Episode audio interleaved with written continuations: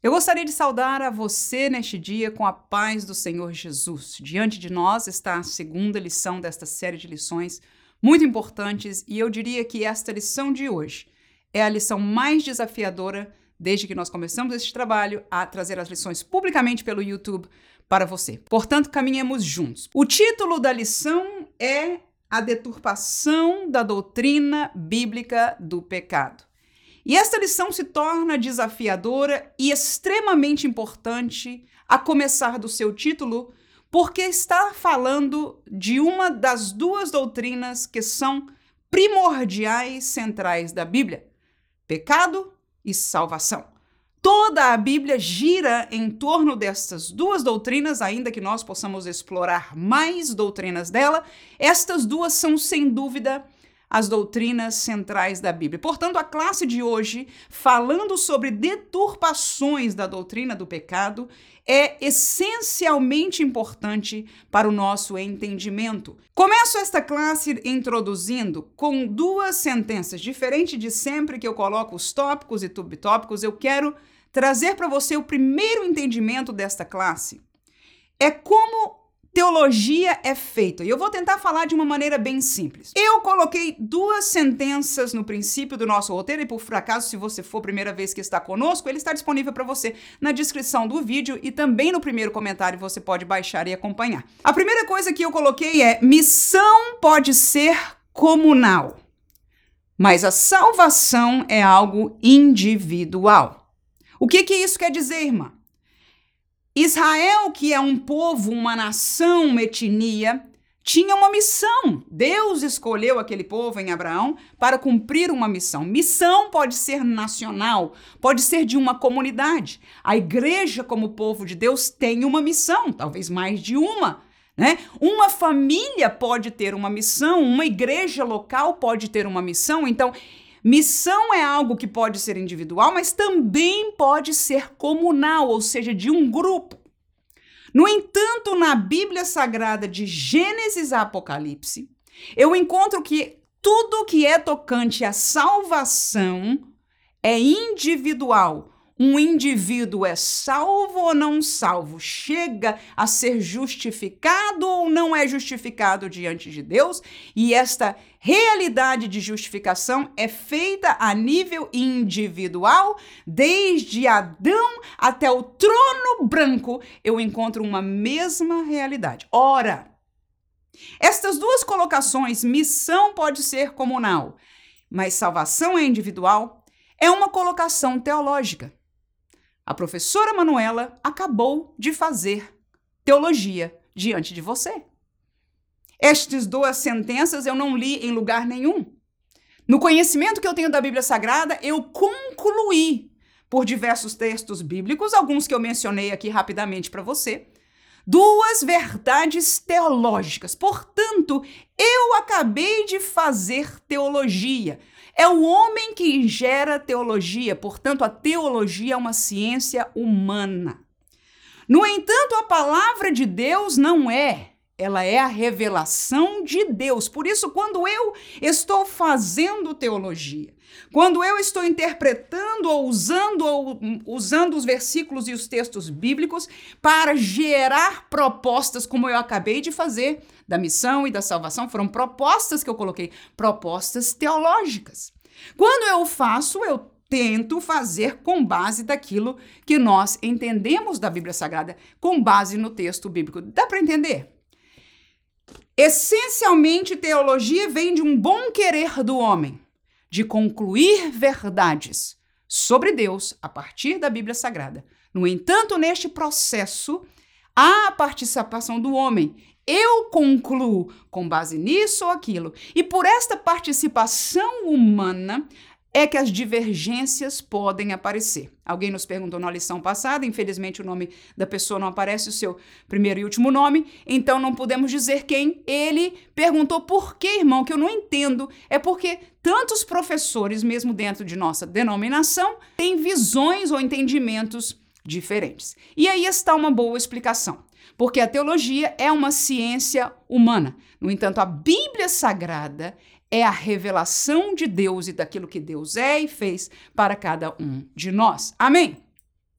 Por causa disso, há diferenciações e há uma possibilidade, com certeza, há uma realidade de imperfeição nas diversas teologias. Ora, nesta classe, quando nós vamos falar sobre doutrina do pecado e indiretamente tocar na doutrina da salvação, abre-se porta para o grande debate das grandes duas teologias que se confrontam sobre este assunto, calvinismo e arminianismo.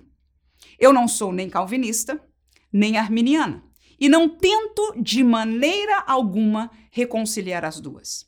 A minha visão é de que a Bíblia Sagrada, ela é a palavra de Deus e ela ensina a verdade do pecado e da salvação. Porque calvinistas e arminianos, como escolas teológicas, elas são centradas nas ideias e nas interpretações destas duas pessoas, João Calvino e Armínio. Eu aprendi a teologia com a Bíblia Sagrada. Verdade é que no meu crescimento eu desconhecia inclusive estes dois nomes destes pensadores e teólogos. Uma vez formada, entendendo e aprendendo a palavra de Deus, foi quando eu fui exposta a estes teólogos. E, portanto, a partir daí, eu busco avaliar o seu conteúdo sobre a ótica do que eu vi da Bíblia. Vamos ao nosso roteiro e depois, mais para frente, com certeza, nós vamos esclarecer mais alguma coisa sobre isso. A lição nós dividimos, como de costume, em três tópicos. Primeiro e mais importante, a doutrina bíblica do pecado. Segundo, falaremos sobre a corrupção da teologia do pecado. E terceiro, falaremos sobre a normalização do pecado. Os três tópicos seguem perfeitamente aqueles colocados pelo nosso comentarista, pastor Douglas Batista, em nossa lição. Primeiro tópico, a doutrina do pecado, foi dividido também, como ele, em três subtópicos. Primeiro, a definição de pecado, errar o alvo, transgredir. Segundo, a universalidade do pecado, toda a humanidade. Terceiro, a corrupção humana pelo pecado, a necessidade da graça. Ora, primeira coisa, o que é pecado? O pastor dispôs para nós alguns versículos e vamos usar poucos, mas suficiente para estabelecer a doutrina do pecado. Pecado, na sua tradução e entendimento bíblico, tem estas duas colocações: errar o alvo e transgredir. Ora, vamos a Gênesis 4 e 7. Se bem fizeres, não haverá aceitação para ti. E se não fizeres o bem, o pecado jaz à porta, e para ti será o seu desejo, e sobre ele dominarás. Ora, se você se lembra deste texto, este texto está falando da história de Caim e Abel, e Caim, neste momento, o seu sacrifício, a sua oferta para Deus, não foi recebida, foi rejeitada. E Deus conversa e questiona a Caim e faz esta colocação: se bem fizeres, ou seja, se você escolher fazer o bem, será que não vai haver aceitação para ti? Ou seja, eu não mudaria o meu julgamento, a minha maneira de agir, ou seja, será que eu não receberia o seu sacrifício se você escolhesse o bem, o certo, o correto? Aí ele diz: Mas se não fizeres o bem, o pecado jaz à porta. E foi o caminho que Caim escolheu. A prova está no que ele fez depois. O pecado que já estava como esta doença no seu coração estava à porta, estava falando a ele, ele deu vazão a isto e concebeu o pecado. E como ele fez? Ele planejou contra a vida do seu irmão e matou e tirou a vida do seu irmão. Então está neste texto uma comprovação bíblica de duas coisas. Primeiro, na liberdade que Deus dá ao homem de escolher o caminho a seguir. E o contexto de Caim já não é mais o contexto do Éden. Amém? Perceba, Adão e Éden, e Adão e Eva foram criados em perfeição, em estado de perfeição, no Éden. Caim e Abel nasceram já depois de seus pais terem sido expulsos e amaldiçoados o homem, a mulher, a serpente e a terra por causa do pecado. Portanto, Adão e Eva, depois do Éden, e os seus filhos já nasceram na mesma realidade pecaminosa que eu e você nascemos. Mas eu encontro aí Deus claramente colocando os dois caminhos adiante de Caim e dizendo para ele o que significaria na diferença do que Deus agiria se ele escolhesse um ou outro. Amém. Então, porque Caim decidiu pelo mal, ele errou o alvo. Ele transgrediu contra o querer de Deus, o que seguramente ele já conhecia que era. 1 João capítulo 3, versículo 4, o texto bíblico diz: qualquer que pratica o pecado também pratica iniquidade, porque o pecado é iniquidade. Junto isso a Isaías 59, 2. Então, pecado é iniquidade. E o texto de Isaías diz: Mas as vossas iniquidades fazem divisão entre vós e o vosso Deus. E os vossos pecados encobrem o seu rosto de vós, para que vos não ouça. Este texto claramente explica que há uma separação espiritual, uma impossibilidade de comunhão espiritual entre Deus e o homem pecador por causa do pecado. Então mostra na doutrina do pecado, do que é pecado, que em sua definição bíblica, eu não estou fazendo uma definição filosófica, porque não me interessa fazê-la. A definição que nós estamos trazendo bíblica nos mostra que o pecado ele é esta separação espiritual de Deus e esta impossibilidade de comunhão. Portanto, para que nós um dia possamos comungar ou estar com Deus eternamente, haveria de haver uma atuação de Deus em nosso favor para que isso ocorrera. Quem pode dizer amém? A segunda colocação deste tópico é a universalidade do pecado. Que isto quer dizer?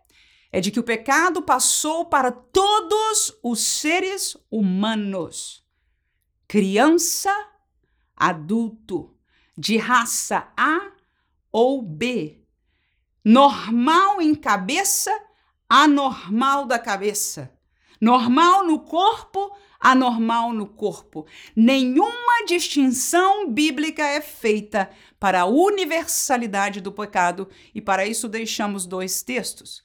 Romanos capítulo 5 e versículo 12 diz: Pelo que, como por um homem entrou o pecado no mundo, e pelo pecado a morte, assim também a morte passou a todos os homens, por isso que todos pecaram. Romanos 11, 32, o texto bíblico diz: Porque Deus encerrou a todos debaixo da desobediência, que é pecado, para com todos usar de misericórdia. Então, nós estamos formando o caso bíblico do pecado e da salvação numa brevidade imensa. Você pode imaginar as centenas de livros que foram escritos sobre o assunto, que em verdade não importam quase nada em relação a este livro, mas mesmo aqui, de Gênesis a Apocalipse, eu encontro a riqueza da revelação de Deus sobre a situação do homem de pecaminoso, de pecador, para aquele que alcançou a graça, a misericórdia e a salvação do Senhor. Portanto, termina este tópico como caminhou o comentarista da lição no terceiro subtópico, dizendo a corrupção humana pelo pecado, portanto, a necessidade da graça. Eu penso que nós já estabelecemos nestes dois tópicos de que o homem porque estava separado espiritualmente de Deus. Porque esta separação, porque este pecado é universal, ou seja, atingiu a toda a humanidade, havia uma necessidade de que Deus intervisse para que nós pudéssemos nos sermos reconciliados com ele. Perdoados, porque o que nos separou é o pecado, então eu preciso resolver o problema do pecado. Como eu não posso, Deus tinha que resolver para mim o problema do pecado. E ele o fez. E não fez só a partir de Jesus Cristo. E isso é super importante que nós entendamos. Houveram pessoas que viveram antes do tempo de Jesus ou antes do sacrifício de Jesus que foram perdoados. O primeiro perdão foi concedido no Éden. E a partir daí, outros tantos foram perdoados. E Deus estabeleceu um sistema pela sua graça chamado lei. Parece contrário ao que eu estou dizendo, mas não é. Porque a graça é o favor imerecido de Deus, é o resgate, é o oferecer, é o estender a mão de Deus para a salvação do homem. Sem ela, o homem não poderia ser salvo. Portanto, eu encontro, mesmo no contexto do Antigo Testamento, a graça em ação, manifestando uma maneira, uma solução para que o homem pudesse ter o seu pecado perdoado e pudesse gozar de reconciliação com Deus e de uma vida eterna com Ele. Efésios capítulo 2, versículo 8 e 9 diz: Porque pela graça sois salvos por meio da fé, e isto não vem de vós, é um dom de Deus. Não vem das obras, para que ninguém se glorie. Por obras e por obras. Nós estamos falando de uma obra que coloque ou que demande de Deus um merecimento. Ninguém alcançará a salvação pelas obras que causem diante de Deus merecimento, porque todos fomos como se coloca nesta colocação da revista e da Bíblia, apartado de Deus por causa do pecado. Então, quando eu leio este terceiro tópico aqui, eu encontro um princípio de verdade, mas eu encontro uma confusão teológica que eu gostaria de trazer à tona nesta classe, para que nós entendêssemos e conhecêssemos a verdade bíblica. Quando se diz aqui que o estado, a corrupção total é o estado de corrupção mental, moral e espiritual da nossa natureza humana, e a declaração da, de fé das Assembleias de Deus diz a corrupção do gênero humano atingiu o homem em sua total composição, ou seja, corpo, alma e espírito. Eu concordo, porque é bíblico. No entanto, uma colocação teológica como essa é muito ampla para em si sozinha chegar a determinadas cons, cons, conclusões.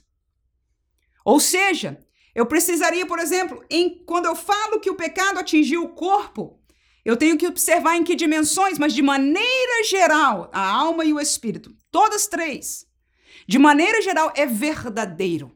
O corpo sofreu consequências pelo pecado, sim criado em perfeição em Adão, para não morrer, para não degenerar. Nós conhecemos hoje as nossas rugas, as nossas enfermidades e o fim daqueles que terminam seus dias nessa terra. A alma é uma vítima, no melhor dos sentidos, de uma realidade espiritual e de uma realidade corporal. Razão e emoção habitam em nossa alma. O espírito, claro que foi manchado, não, na verdade não foi manchado, ele foi separado de Deus. Conhecemos doutrinariamente pela Bíblia, o espírito está morto e esta morte fala da separação de Deus. Então, o estado espiritual do homem que está em pecado, não redimido, não salvo, é diferente. Então, nós vemos aqui esta primeira parte como sendo 100% correta. No entanto, o texto segue neste aspecto a inclinação para fazer o errado é resultado do pecado perfeito. Por causa da queda, todas as áreas do nosso ser foram corrompidas. Caminhando, esta corrupção impede o homem de tomar a iniciativa no processo de regeneração. Verdade em que sentido? Em que sentido? De que nós nos encontramos, como falamos nos primeiros dois subtópicos, numa posição de separação aonde nós não tínhamos poder algum de solucionar o único problema que nos separou de Deus, nos impede de comunhão, tanto no tempo que vivemos como para a eternidade, chamada pecado. A iniciativa da solução para o pecado sempre foi em Deus. Foi Deus quem deu a veste de animal a Adão e a Eva. Foi Deus quem ensinou o sistema sacrificial e o colocou em ação para o seu povo. Foi Deus quem deu a lei de Moisés, inclusive a lei cerimonial, para que o seu povo, por obediência a ela, pudesse encontrar perdão cobrir o pecado no vocabulário bíblico do Novo Testamento. O pecado era coberto, ou seja, Deus já não precisava punir e por causa disto, essas pessoas que obedeciam, que viviam, que tinham seus pecados cobertos pelo sistema sacrificial, encontraram uma vida eterna com Deus porque puderam ter paz com Deus. Espero que esteja caminhando bem para o entendimento de todos.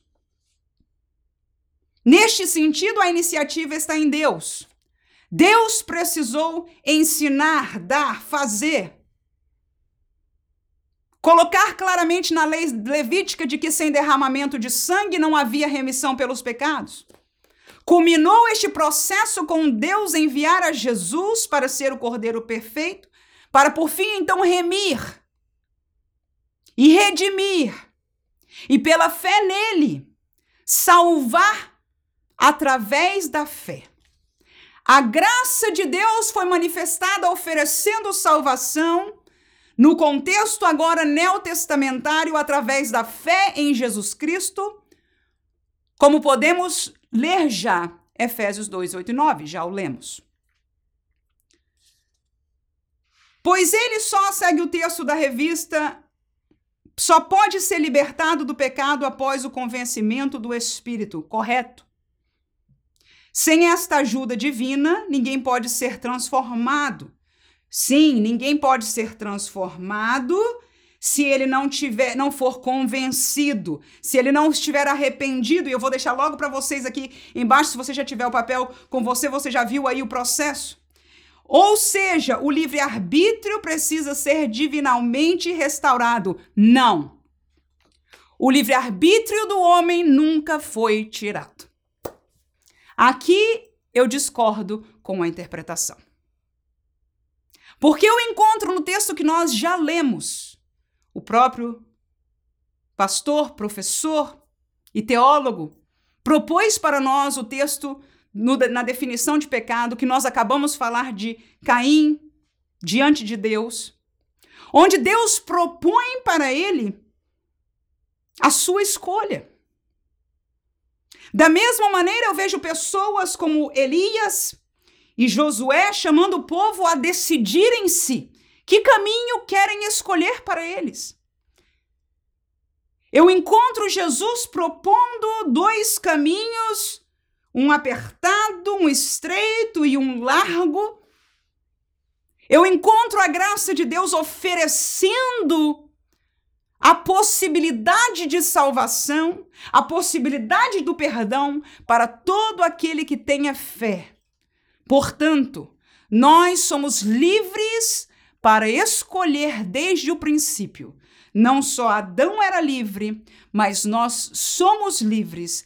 Mesmo quando estávamos no pecado, sim, tínhamos problema, como se coloca aqui, declaração de fé das Assembleias de Deus, fala que o pecado prejudicou as faculdades. Intelecto, emoção, vontade, consciência, razão e liberdade. Não. Não todas. A razão do homem nunca foi tirada e nem pode ser, porque em parte ela é dada por Deus para nossa proteção, para nós podermos encontrar de volta o caminho que Deus mesmo estabeleceu e apresentou para nós. Sem a razão, nós não reconheceríamos. Ou seja, minha conclusão, eu sei que é um assunto doutrinário, um pouco complicado, ao mesmo tempo não é nada complicado. A realidade bíblica é de que nós, todos seres humanos, desde Adão até o último homem que viver na terra, tem liberdade de escolha. Porque tudo que está no tocante à salvação, como dissemos no princípio, é individual. Isto eu posso provar claramente no tempo de Israel e mais ainda no nosso tempo de hoje. Nós temos liberdade de escolha, o livre-arbítrio e a razão nunca nos foram retirados. O texto segue somente pelo meio da graça o homem recebe a capacidade para crer e arrepender-se e ser salvo. A graça, digo eu agora, oferece a salvação, não a capacidade de crer. A capacidade de crer Deus deu para o ser humano. Agora, o Espírito Santo, e agora eu vou cair com você no processo bíblico deste aí, para ficar bem claro. E você caminha, meu Deus, é assim mesmo, é o que diz a Bíblia, olha lá. A Bíblia diz que, em primeiro lugar, você precisa da palavra, de ouvir. A fé vem pelo ouvir e ouvir pela palavra de Deus. E esta palavra não precisa ser uma, uma pregação formal. Alguém que no tempo de Jesus ouviu que Jesus estava fazendo milagre, que Jesus dizia que perdoava pecado, veio estar com Jesus já pela fé na palavra que ouviu. Você está entendendo?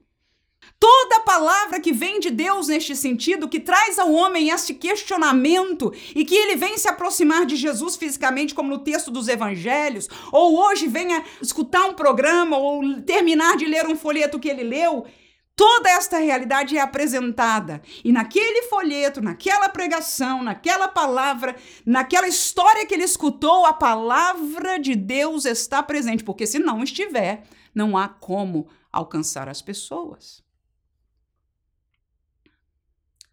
A partir da palavra de Deus, a Bíblia diz que o Espírito de Deus usa a palavra para convencer, corretamente posto aqui para nós.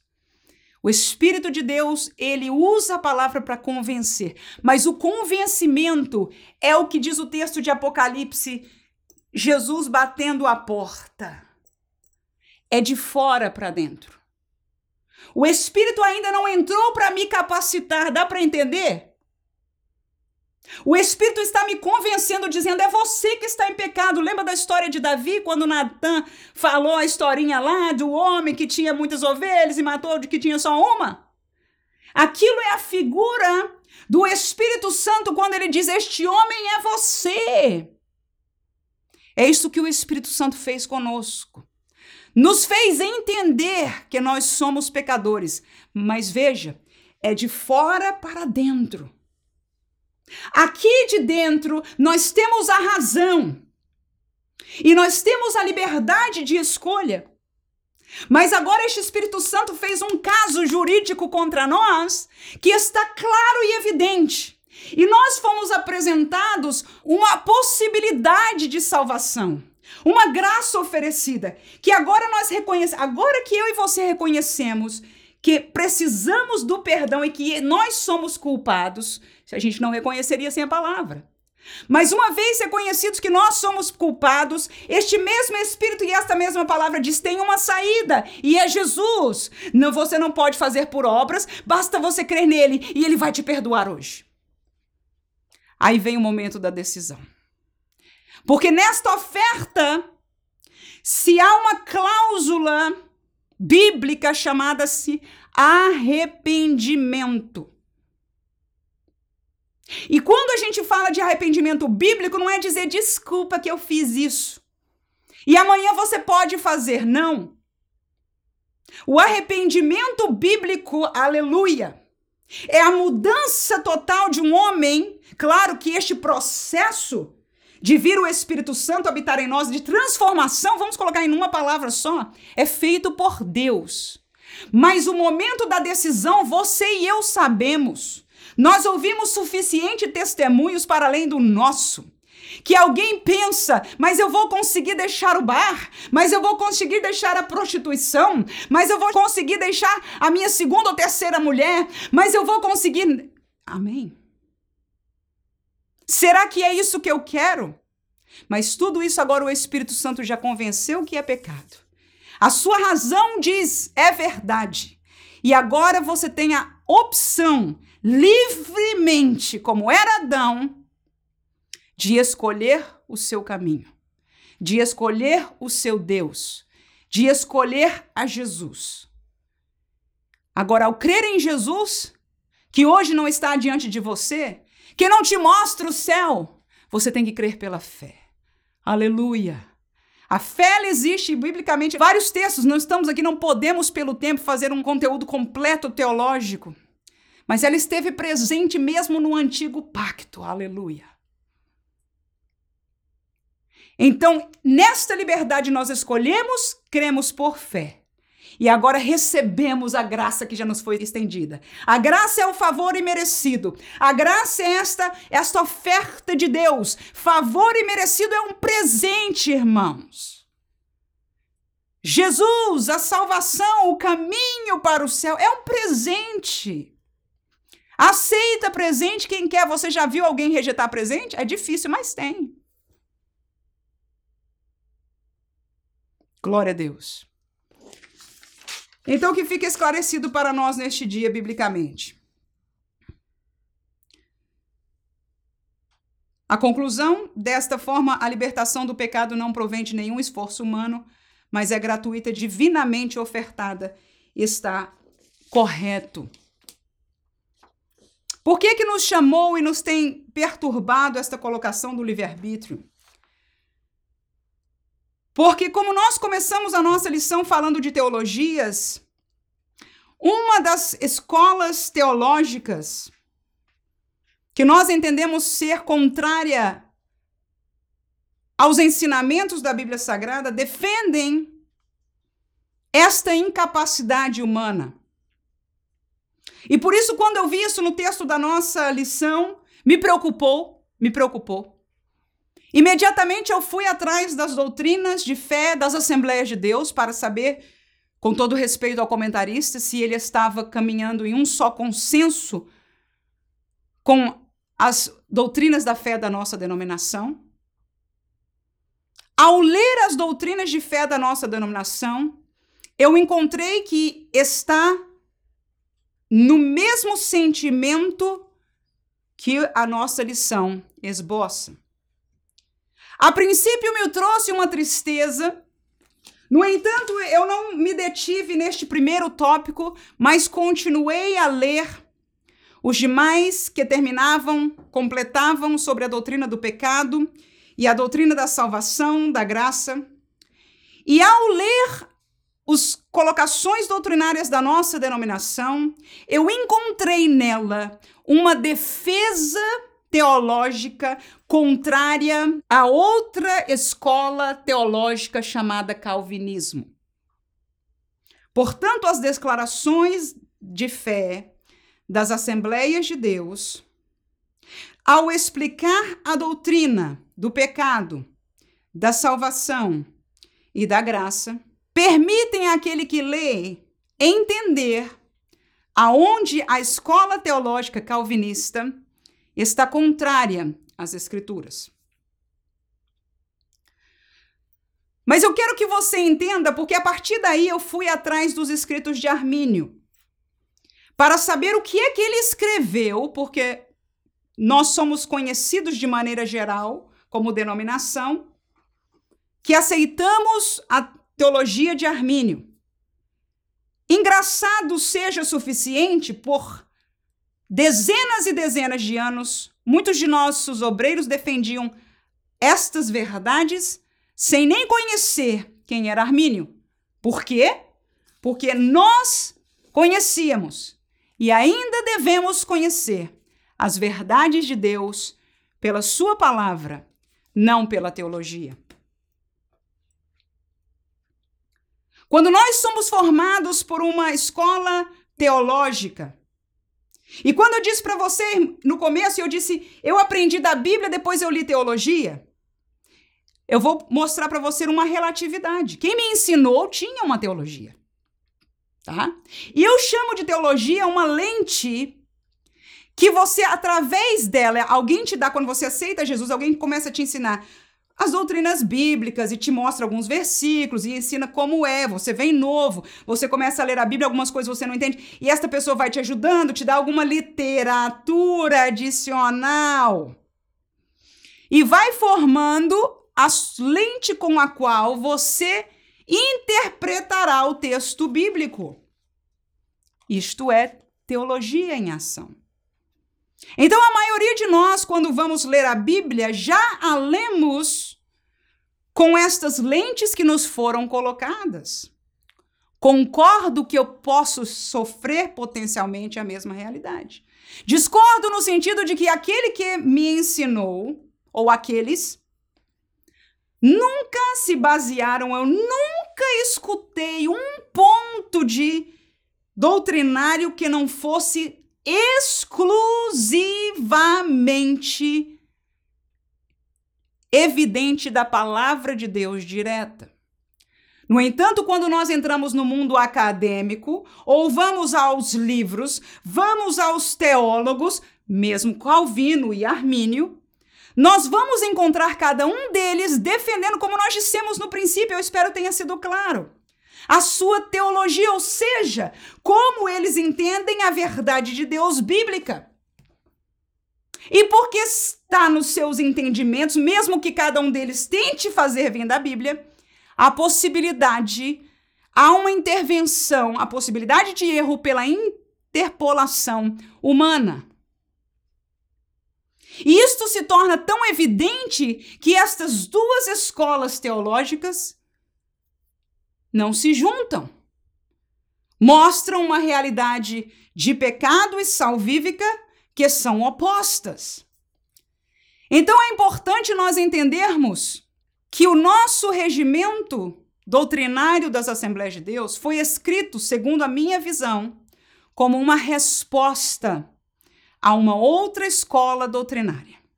Quando a gente vai ensinar alguma coisa como resposta, como defesa, o ponto de partida é o ataque. Veja, entenda isso, por favor, vou repetir. Uma coisa é eu ensinar sobre pecado pela Bíblia, eu ensinar você sobre salvação pela Bíblia. Eu ensinar você sobre a graça pela Bíblia. A outra coisa é eu dizer, olha, aquela pessoa diz isso sobre a salvação. E eu vou dizer para você que a Bíblia diz assim, assim, partindo do princípio colocado por aquela pessoa. Quando eu li a declaração de fé das Assembleias de Deus, eu entendi que estes obreiros e servos de Deus que a redigiram queriam defender a sã doutrina a partir do ataque. Quando eu olhei na Assembleia de Deus americana, existem as duas coisas. Existe uma declaração de fé que é um ensino, é direta, é curta, e existe um outro documento que fala como as Assembleias de Deus respondem ao movimento reformado ou à teologia calvinista. Este é amplo e detalhado e é a nível de defesa. A nossa documentação é única e ela foi enfatizada na defesa. E por ser enfatizada na defesa, o vocabulário e a maneira de reagir vai ter este foco. E neste sentido é onde eu encontro que houve esta pequena confusão, mas que pode ser, se não corrigida, levada a conclusões errôneas doutrinariamente. Eu espero que tenha ajudado alguma coisa. Se você quer aprender mais sobre isso, eu peço que você deixe no seu comentário e seguramente nós podemos fazer uma classe mais a fundo sobre isso. Segundo tópico: a corrupção da teologia do pecado. Partamos da seguinte pergunta: Para que Jesus veio? Você pode dizer, irmã, tem mais de uma razão. Sim, mas a principal dela foi pagar o preço na cruz com a sua vida, com seu sangue pelo pecado do homem. Para quê? Para que eu e você pudéssemos ter vida eterna. Jesus não veio para me dar comida, Jesus não veio para fazer deste mundo um mundo melhor, e eu estou falando da vinda de Jesus como homem que nasceu em Belém, que nasceu de Maria, que cresceu, que cumpriu o seu ministério e que aos 33 anos foi à cruz do Calvário. Eu estou falando desta vinda. Jesus, a maior missão dele foi entregar a sua vida no Calvário para que eu e você tivéssemos vida eterna. Não foi para uma vida terrena melhor. Jesus só veio para dar-nos vida eterna, para ser a manifestação desta graça que agora nesta dispensação final ou semifinal foi oferecida de uma maneira diferente do que a anterior da lei, mas que de igual maneira foi oferecida para todos. e pode ser recebida por todo aquele que crê. É muito importante quando nós olhamos para essas teologias errôneas, corruptas do pecado, nós principiarmos com esta pergunta: para que Jesus veio? Ao ensinar este tópico, eu aconselho você, professor de escola dominical, não usar, não começar em outro lugar a não ser nesta pergunta. E poder concluir logicamente e biblicamente de que a missão maior, e por que não dizer exclusiva, neste sentido, de Jesus, foi de garantir-nos ou permitir-nos a garantia da vida eterna. E por isso eu lhe sou grata. E por isso eu rendi a minha vida. E por isso eu aceitei a fé. Agora, quais são essas colocações corruptas? São muitas.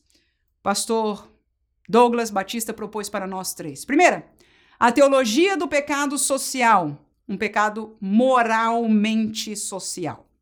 Segunda, a teologia da libertação, libertos das injustiças.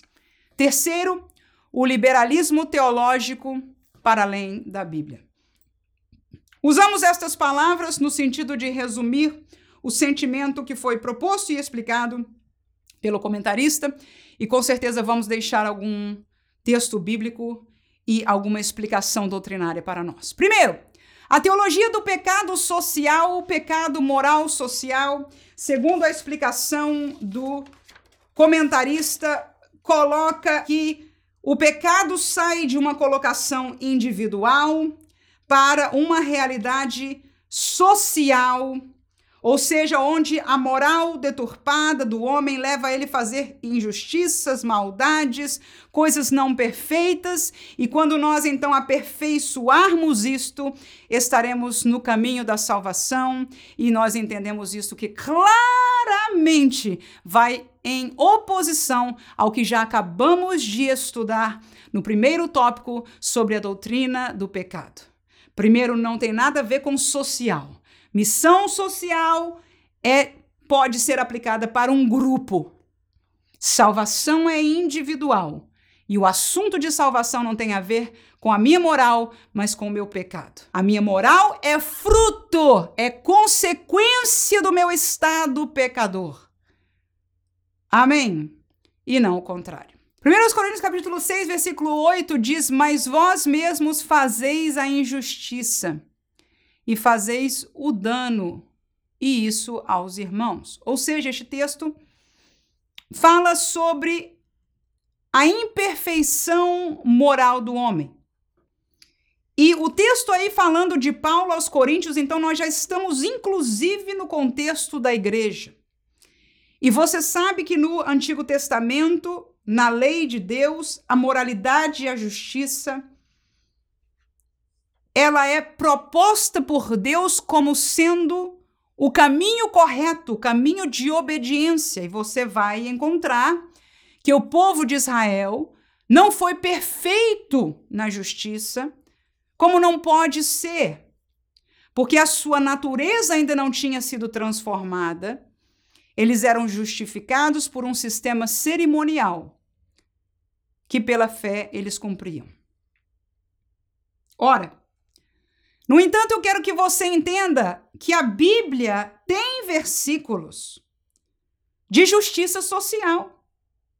Não só no tempo do Antigo Testamento, porque, como dissemos, Deus, sendo o ser moral, cuja moral é incorrupta, perfeita. Ele deseja a perfeição em todo o nível do homem. Portanto, ele propôs ao seu povo Israel, cuja missão era refletir a este Deus e apresentar a este Deus ao resto do mundo pagão. Deus fez e propôs na lei de Israel uma perfeição de justiça uma apresentação de sociedade justa, ainda que houvessem ricos e pobres. Um dos exemplos era que aqueles donos das terras, quando colhessem, não colhessem todos os frutos das árvores da sua plantação, mas deixassem alguns, e se algum caísse, a ordem divina é: não pegue. Para quê? Para que os órfãos, para que os estrangeiros que passem tenham como se alimentar.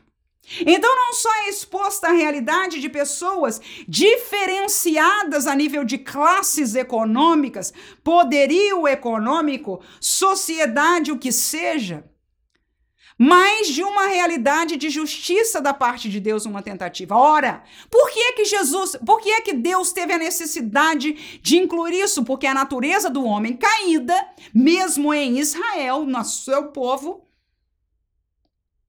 ele não faria por si mesmo esta justiça. Deus precisou dizer-lhes: façam isso. E entre os seus irmãos, vocês não vão deixar eles com dívida o resto da vida. Vai chegar o ano do perdão. Estas e outras leis faziam com que Israel caminhasse em justiça. Foram perfeitos de maneira nenhuma. Pelo contrário, não obedeciam. Nós vamos ver Jesus entrando em Jerusalém e confrontando os líderes religiosos com esta mesma verdade das suas injustiças. Será que isso nos dá uma comprovação de que o evangelho que Jesus veio trazer é de justiça social? Não. Estes textos bíblicos, juntos à realidade de, da Bíblia vista como um todo, mostram duas coisas. Primeiro é de que Deus é justo, não aceita a injustiça e ele deseja a restituição da justiça para todos. No entanto, isto somente acontecerá a nível do ser humano quando o reino do Messias for estabelecido neste mundo. Isto é o que eu e você conhece como milênio reino milenial que somente acontecerá depois do arrebatamento da igreja, depois do período de grande tribulação, haverá o cumprimento das profecias, das palavras de Jesus, que veio anunciar e continuar, trazer vivente a realidade deste reino quando ele esteve aqui em seu ministério, e ele vai cumprir em sua plenitude no período do milênio. Mas eu comecei este tópico perguntando para você por que que Jesus veio, e eu disse para você, eu não estou falando de um tempo qualquer, porque ele virá aqui como rei para reinar entre as nações neste mundo, rei mesmo. E não é um rei local, não é um rei de um país, ele será o rei mundial. Sim, está na Bíblia. Este reino aqui será um reino de justiça, de paz, de harmonia, um reino que não haverá injustiças. Mas Jesus aqui, quando veio o menino, o bebê, aleluia! O texto que você lê em Mateus, Marcos, Lucas e João, eu perguntei para nós no começo deste, deste estudo: para que ele veio? A maioria daqueles que, inclusive, ouviram o Messias está entre nós Perguntavam-se e esperavam quando é que ele vai se mostrar, quando é que ele vai ganhar sobre Roma e nos libertar desta prisão. Mas Jesus, apesar de falar do seu reino, apesar de ensinar a justiça de Deus, para que ele veio, aleluia, para cumprir as escrituras que dizia que ele seria pendurado no madeiro, aleluia, que as nossas iniquidades seriam levadas sobre ele e ele cumpriu a sua missão. E esta está terminada. O que não foi ainda feito é a realidade deste reino que ainda vai acontecer. Mas eu e você vivemos na dimensão de hoje, neotestamentária e pré-milenial, que a nosso evangelho não é o evangelho do reino, é o evangelho da graça de Cristo. Quem pode dizer amém? Atos capítulo 10, versículo 2 é um exemplo bíblico prático. De Cornélio, diz as Escrituras, ele era um homem piedoso e temente a Deus com toda a sua casa, o qual fazia muitas esmolas ao povo e de contínuo orava a Deus. Ou seja, alguém que estaria de bem com a teologia do pecado social. Este vai ser salvo. A minha pergunta para você é: ele estava salvo? Ele estava no caminho de salvação? Claro que não.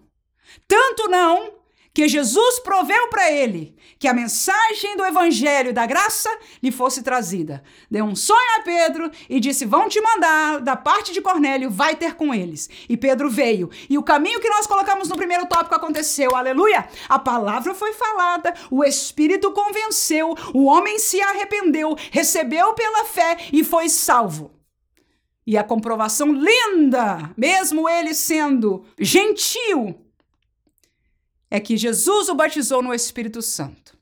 A ele todos aqueles que receberam a salvação naquele dia em sua casa. Segundo subtópico, a teologia da libertação, liberto das injustiças, é um caminho parecido por aí. Eu deixo para você primeiro aos Coríntios 6 e 9, a continuação daquele 8 que nós lemos, mas o 9 diz assim: Não sabeis que os injustos não hão de herdar o reino de Deus? Efésios 6 e 12 diz: Porque não temos que lutar contra a carne e o sangue, mas sim contra principados, potestades, príncipe das trevas, hostes espirituais da maldade. Ora, a injustiça não pertence a Deus nem ao reino de Deus, e nós já explicamos no subtópico anterior como Deus, em sua essência moral, é contrário a isso, porque ele é a própria justiça, a lei de Deus reflete a justiça de Deus. No entanto, não está falando desta salvação aqui, nós não somos salvos pelas obras de justiça. Porque desde a lei ninguém conseguiu ser perfeito nas suas obras de justiça. E nós, na realidade da graça, sem a obediência e o conhecimento da lei, nem poderíamos entrar neste contexto se não fosse a vinda de Jesus e o oferecimento do evangelho para nós como um caminho. Então, o assunto de salvação não tem a ver com a nossa justiça e é por isso que as obras não salvam a ninguém. Não são, como diz a Bíblia, as nossas obras de justiça que nos salvam. Mas pela graça somos salvos. Então, o praticar justiças sociais, ou ser oprimido, ou ser lutador pelos oprimidos, não tem nada a ver com salvação. E quando nós lutarmos por estas coisas, temos que entender que, na visão de Deus, ele só vai estabelecer estas coisas no milênio.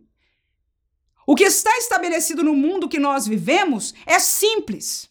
De maneira geral, para todos, estamos corruptos pelo pecado e vivemos a consequência dele em nossa sociedade. Ponto. Aqueles que pela graça aceitam, recebem, escutam a voz do Espírito Santo, se arrependem, se rendem e creem pela fé em Jesus e são salvos, gozam da liberdade espiritual. E estes são pobres, são ricos. Estes são doutos, são indoutos. Não há acepção de pessoas em relação à salvação, a contextualização espiritual. Não há homem, não há mulher. Todos precisamos dessa salvação e a todos, pela graça, nos foi oferecida. Volta a Efésios diz que a nossa luta não é contra a carne e o sangue. Então está aí. O assunto da nossa realidade no século que vivemos é espiritual não é de carne nem de sangue. Deixa outros textos aí, Romanos capítulo 14, 17 diz: Porque o reino de Deus não é comida, nem bebida, mas justiça e paz e alegria no espírito.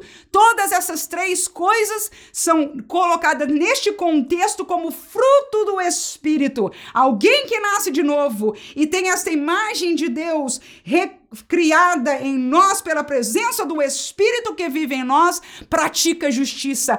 Como consequência, nós fomos salvos não pela justiça, pelo contrário, éramos inimigos de Deus, mas como consequência da presença do Espírito, praticamos justiça. E se pecarmos, temos que nos arrepender, temos que permanecer neste caminho até a vinda de Jesus, a nossa partida.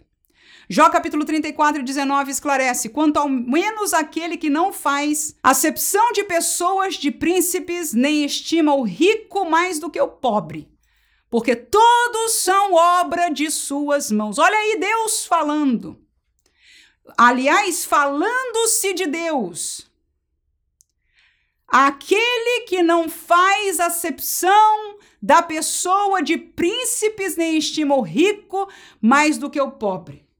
A nossa ótica humana vê pessoas estruturadas e esta corrupta teologia da libertação nos força a ver o mundo sobre a ótica. Lembra que nós falamos o que teologia faz?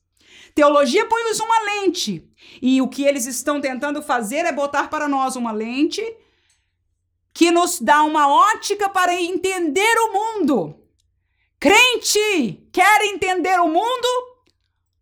Olhe a palavra do Criador. Ele conhece o mundo, ele conhece o homem. E neste texto a Bíblia nos diz que o Criador não faz acepção de pessoas. Ele não olha diferentemente para uma classe do que para outra, porque o texto diz: todos são obra de suas mãos. Para Deus, todos nós, espiritualmente, estamos em uma mesma realidade. Se você é igreja, é igreja. Se você é pecador, pagão, é pagão. Se você é salvo, ele vê o selo do Espírito em você. Se você não é salvo, não há este selo. Aleluia! Mateus capítulo 26 e 11, o texto diz: Porquanto sempre tendes convosco os pobres, mas a mim não me haveis de ter sempre. Isso era Jesus repreendendo um que ficou na carne, porque se gastou dinheiro jogando azeite e óleo cheiroso, caríssimo em Jesus. Porque ele, pelas classes dos pobres, quando a Bíblia diz dele que ele era um ladrão. Escute, igreja. Os ladrões deste mundo estão nos dando uma ótica para que nós vejamos as classes. Amém. Por último, liberalismo teológico, para além da Bíblia. Deixo um texto bíblico somente, porque é suficiente para defender a colocação feita pelo comentarista. Efésios capítulo 4, versículo 4 a 6, diz: Há um só corpo e um só espírito, como também fostes chamados em uma só esperança da vossa vocação. Um só Senhor, uma só fé e um só batismo. Um só Deus e Pai de todos, o qual é sobre todos e por todos e em todos. O liberalismo teológico, como explica o comentarista da lição, é uma tendência de questionar, reconstruir as doutrinas bíblicas reinterpretar, relativizar, colocar experiências no lugar da verdade bíblica e fazer todas destas válidas. Ou seja, uma liberalidade, por isso, liberalismo, que vai para além das escrituras, colocando as escrituras, portanto, num lugar diferente ao que ela deve estar, que é ser a revelação de Deus para nós. Portanto, este texto de Efésios, Paulo diz: existe um só, um só Deus, um só batismo, uma só fé. E nós encontramos esta unidade doutrinária na Bíblia Sagrada. Podemos encontrá-la mesclada com alguma coisa humana, alguma teologia, não me interessa. E quando nós somos como obreiros forçados, ou nos sentimos constrangidos a ir ao mundo acadêmico, este mundo acadêmico nos força a estudar, a defender as teologias. A Bíblia se torna uma referência mas desde que eu entrei no mundo acadêmico, nunca me permitiram e nunca me permitirão escrever nenhuma tese, defender nenhuma tese somente com as escrituras. Eu sou forçado pelo sistema acadêmico a usar pensamentos humanos, interpretações humanas, lá no meu no meu livro, no meu papel, na minha tese, e não de igual para igual. A Bíblia é uma referência. Posso até ser a que mais seja usada. Mas tem que ser misturada com todas estas. E quando nós fazemos isso, no mínimo, há um risco. E eu penso que hoje nós estamos colhendo o fruto dele. Terminamos a nossa lição com a normalização do pecado. Pecado que reflete na ética, pecado que reflete na sexualidade, pecado que reflete no valor do corpo. Primeiro, pecado que reflete na ética. Fazemos esse tópico curto para vos ajudar também numa classe mais dinâmica, uma vez que já gastamos bastante tempo em teologia, mas graças a Deus por isso. Isaías 5 e 20 diz: Ai dos que ao mal chamam bem, ao bem mal, que fazem da escuridade luz e da luz escuridade, que fazem do amargo doce e do doce amargo.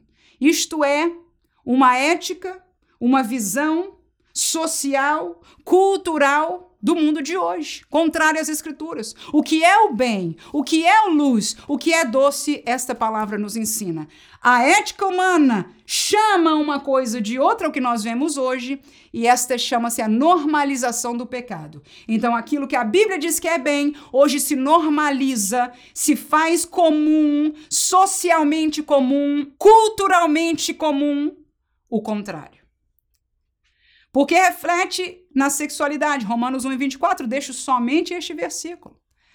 Diz o texto bíblico: pelo que também Deus os entregou às concupiscências do seu coração, a imundícia para desonrarem o seu corpo entre si. No contexto aí você vai ver as duas colocações homossexuais de homens com homens e mulheres e mulheres, é neste mesmo contexto de Romanos 1 e 2, mas veja que esta entrega de Deus é as concupiscências do seu coração, que são naturais daquele que estão em pecado, e a Bíblia diz porque eles não reconheceram porque eles não aceitaram. Ou seja, até os céus manifestam a glória de Deus, a criação manifesta a verdade de Deus, a palavra esclarece a verdade de Deus, Jesus e o evangelho mostram o caminho de Deus, mas o homem escolhe outro caminho. E porque eles escolheram este caminho, o Senhor os entregou aos caminho do seu coração que o leva, a sua imundícia para desonrarem o seu corpo entre si. Então, toda sorte de desonra e deturpação sexual provém da realidade pecaminosa do homem. Faz algum bem a alguém? Não. Deus sabe o que é melhor para a sua criação. No entanto, parece que nós queremos, como seres humanos, dizer o contrário. Pecado que reflete no valor do corpo. Efésios 5, 29, o texto diz: porque nunca ninguém aborreceu a sua própria carne. Antes a alimenta e a sustenta, como também o Senhor a igreja. Então, Paulo faz aí um ponto racional. Nós raciocinamos. Até os ímpios raciocinam. Deus nunca tirou de nós a razão. Amém? Então ele diz: ninguém nunca né, aborrece a sua própria carne. Há algumas filosofias aí, né, orientais e etc., mas isso é religiosidade. A natureza do homem. O homem não para de comer de propósito. Amém? É o que Paulo está dizendo aí.